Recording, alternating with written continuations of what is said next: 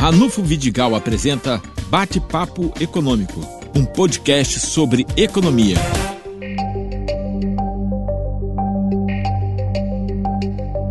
Pois bem, hoje nós estamos recebendo é, o nosso querido Cunha, jornalista, e o seu site, é um site, o Fatori, ele se especializa na questão do desenvolvimento regional.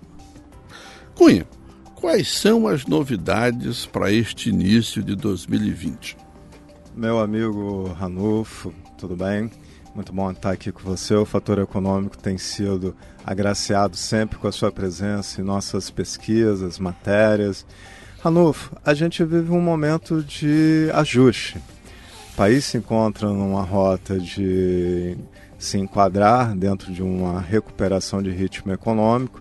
O estado do Rio é, se encaixa nesse raciocínio e os municípios que são aqui da nossa região, do norte, noroeste do estado do Rio de Janeiro, é, devem, Ranulfo, a partir de 2020, fazer um exercício severo de adequação sobre aquilo que é preciso é, executar em suas agendas públicas, nas administrações municipais. A semana que se encerra, Cunha, trouxe para nós uma notícia que a gente já vinha acompanhando.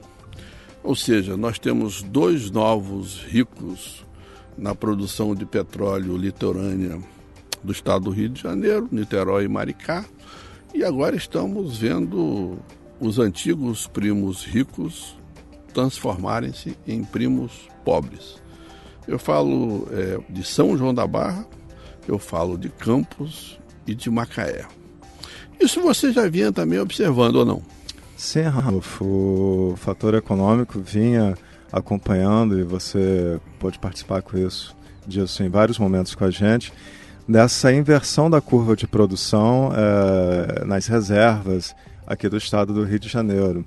É, a Bacia de Campos, com seus campos de pós-sal em declínio de produção, e o pré-sal da Bacia de Santos é impactando assim, de forma bastante expressiva os municípios de sua área de influência, da, da, da parte que é Fluminense é, do pré-sal. Então, na realidade, é, era, um, era um desenho que já havia sido previsto, projetado, e que se agrava também com as circunstâncias que também eram esperadas, né, Ranulfo, da rediscussão da distribuição dos royalties. Quer dizer, hoje os municípios produtores é, do estado do Rio de Janeiro, eles vivem um momento de apreensão. A gente teve essa semana é, o anúncio da participação especial que aconteceu dias após a reunião dos governadores com o presidente do STF, o Dias Toffoli, que é a corte que vai decidir, Ranulfo, sobre o mérito daquela ADIM que mexe justamente com a, a redistribuição dos royalties. Dia Como, 29, né? De dia abril. 20, 29 de abril. Como você sabe, a gente está pendurado numa liminar desde 2013 e se a rigor a lei que foi aprovada em 2012 ela fosse valer, a gente teria que devolver é, de 2013 até 2019 alguma coisa em torno é, de 54 bilhões de reais apenas os municípios do estado do Rio. Se considerar que essa regra pudesse valer, por exemplo, os próximos cinco anos, você sabe disso, a gente perderia outros 50 e poucos bilhões de reais. Então, esta é, esta é uma sinalização de que as mudanças elas devem começar. Você me perguntou quais são as notícias para início de 2020. Eu acho que os municípios devem começar a pensar, e já deveriam ter feito isso antes, claro, mas deve aprofundar a análise da reordenação de suas contas para uma realidade que nunca mais vai ser igual àquela que você falou. Você falava dos primos é, ricos, né? Se você pega a última participação especial, Ranulfo, Maricá, uma cidade pequena, recebeu 295 milhões de reais de participação especial. Você pega Niterói, uma cidade é, de, de forte desenvolvimento urbano. Antiga capital? Antiga capital é, da Guanabara, você vê que ela tem 259 milhões de participação especial. Campos recebeu 5 milhões e 800 mil reais. Campos recebeu isso, São João da Barra zerou, não recebeu absolutamente nada, tinha recebido é, um pouco menos de 4 milhões no último repasse feito em novembro. Eu acho que é um momento, mais do que se de, de se reorganizar, Ranulfo, dos municípios se organizarem politicamente, porque está estabelecido um ambiente que pode nos favorecer na, na discussão da redistribuição dos royalties. Bom, é, mas você também acompanha o comportamento do mercado de trabalho. E o setor privado de São João da Barra, através do Porto do Açu, Campos, através do setor de serviços, do setor do comércio e do agronegócio. E Macaé, com a retomada é, do petróleo, lá especificamente, é, criaram ano passado 8 mil vagas. Portanto, o setor privado tem feito o seu trabalho. O que parece é que o setor público, especificamente em Campos, precisa se reorganizar para não atrapalhar a cidade ou não. Ranulfo, eu acho que esse é o desafio de Campos de todas as cidades do norte fluminense. Como você falou, o, o empreendedor é, local, ele tem uma alta capacidade, ele tem dinamismo para decidir, tomar decisão. Mas é preciso que todas as, todas as infraestruturas necessárias para isso elas estejam funcionando. Eu acho que se discute pouco o processo de facilitação é, do investidor, do empreendedor, do realizador, daquela força é, econômica que tem a capacidade de gerar emprego, manter emprego, fazer circular é, divisas na economia Multiplicar local. Multiplicar a renda, né? Multiplicar a renda. A gente vê uma, a gente vê, eu vejo isso, faço um, uma análise bastante é, sucinta sobre isso. Eu vejo uma baixa capacidade de integração, inclusive dos municípios, para que você pudesse gerar uma sinergia a respeito é, dessa dessa possibilidade de você ter a atividade do, é, econômica você ter a atividade econômica ela potencializada pela força de quem empreende. Eu vejo uma baixa integração. Eu acho que a gente vive uma região que se tornou basicamente única, e você falou da bacia de Campos, e a gente tem é, Macaé inserida nela. A perspectiva de você revitalizar ou não os poços maduros em declínio lá São da... 4 bilhões de dólares de investimento para recuperação. Sim, essa perspectiva é muito bacana, mas qual é o grau de integração que existe do município de Campos com essa realidade de Macaé? Eu estendo um pouco a, a, essa, esse questionamento e, e levo isso até o Porto do Açúcar, em São João da Barra. Qual é, qual é o ensaio de arco de aliança que está sendo montado nesse momento entre os municípios de São João da Barra, de Campos e Macaé, porque não deveríamos ser concorrentes entre nós mesmos, Ranulfo. Temos que ser complementares. Sim, e a partir desse raciocínio gerar uma densidade tal que seja capaz de atrair, sediar e manter investimentos. Olha, é, há pouco nós conversávamos, antes de entrarmos aqui no estúdio, nós conversávamos sobre o desafio para 2020 é, dos municípios produtores de petróleo do Norte Fluminense e principalmente para 2021. E a conta é muito simples. A arrecadação corrente líquida ano, ano passado, por exemplo, da Prefeitura de Campos, foi 1,7 bilhão de reais.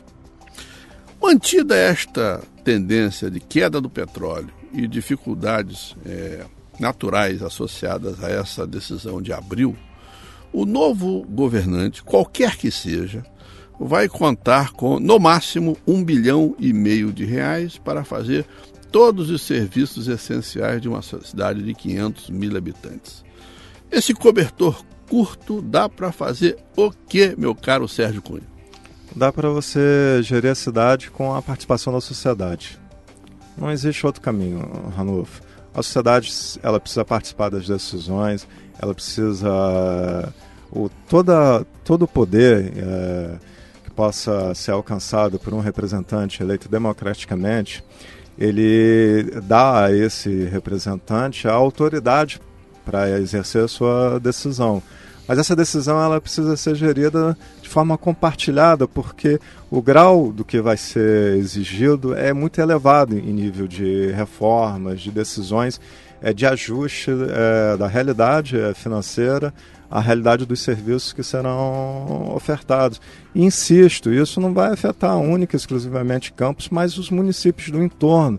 Talvez essa decisão ela deva ser compartilhada e deva ser uma agenda comum entre todos que serão eleitos a partir de 2020. A gente repete aqui, a última participação especial dos ROTs fez com que o município de São João da Barra zerasse a, capacidade de, de, arrecadar essa Inédito, receita. né? Isso é inédito. Então, é preciso entender que nós não estamos sozinhos e não somos uma ilha.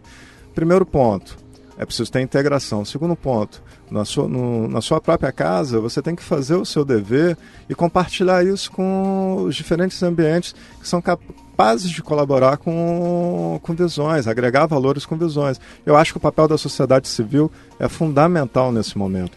Parcerias também com o governo do Estado e com a União também seriam importantes ou não?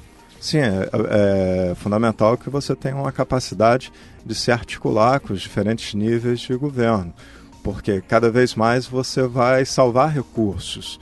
Então, é, é possível que eu não corte um serviço se esse serviço tiver cobertura do Estado, pode ser uma natureza dele ter que oferecer esse serviço, não do município, ou mesmo do governo central, do governo federal. É preciso lembrar que o Bolsonaro diz que ele acredita em menos Brasil, né? menos Brasília e mais Brasil, uma inversão que daria às cidades uma capacidade maior do que a, a, do poder central. É preciso que isso seja posto na prática. Há pouco nós falávamos sobre a questão do STF e os royalties. É muito interessante ver que o presidente do STF, que é a corte que vai dis discutir a, a, questão do mérito sobre a redistribuição dos royalties, que pode fazer com que os municípios percam até 80% das receitas, Ranulfo, é muito interessante ver que ele participa daquilo que ele propôs. Quando em novembro ele disse: olha, tudo bem, não vamos julgar o mérito agora e vamos dar um tempo para que até abril vocês discutam um pacto que seja construído de forma comum entre entes produtores e entes não produtores para se chegar a um ponto médio. Ele deu esse prazo para que esse pacto fosse construído. Não satisfeito em ter dado o prazo, disse assim: não, eu vou participar do grupo de trabalho sobre, sobre isso. Já que o presidente de um dos principais poderes do país está envolvido desta forma com a discussão sobre a redistribuição, Ranulfo, me parece que é uma oportunidade, um ambiente favorável para que você aponte para uma solução média que contemple o Estado do Rio e os municípios produtores, como a gente discutiu há pouco, que seria a questão do Pacto Federativo. Perfeito. Perfeito. É, é, nós falamos aqui de parcerias e você falou muito bem da questão do governo do Estado. Isso é um exemplo concreto para você que está me ouvindo agora nesse debate. Temos a cidade cheia de buracos. Por que não um simples convênio com a Fundação DR né, para massa asfáltica? E aí, Prefeitura, Fundação DR, Governo do Estado, melhorariam essa situação e reduziriam o gasto das pessoas com é, seu carro quebrado, ou não?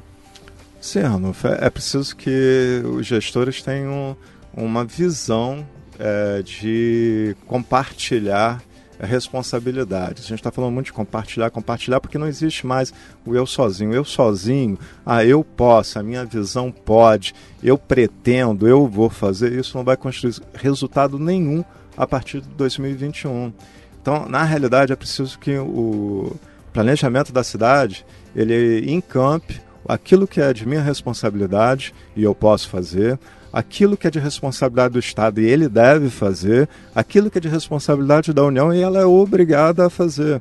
E você construiu uma espécie de matriz que salve recursos de maneira inteligente para que você tenha uma infraestrutura mínima, eficiente, que permita, e a gente volta àquele ponto, que a cidade se torne é, atraente se torne capaz de atrair investimentos, porque a rede de saúde funciona, porque a infraestrutura é, funciona, porque o conjunto de marcos legais é, permite segurança jurídica para eu investir. Os impostos não são caros? Sim, claro, claro. É, é preciso que o custo da cidade. Ah, eu, existe o custo do Brasil, né? É preciso que o custo da cidade seja atrativo. Perfeito. Cunha vai voltar outras vezes para comentar esta realidade dinâmica de nossa cidade e de nossa região. Muito obrigado, Cunha. Obrigado, Ranulfo. Obrigado a todos da Band FM e aos que nos ouvem aqui. Um abraço.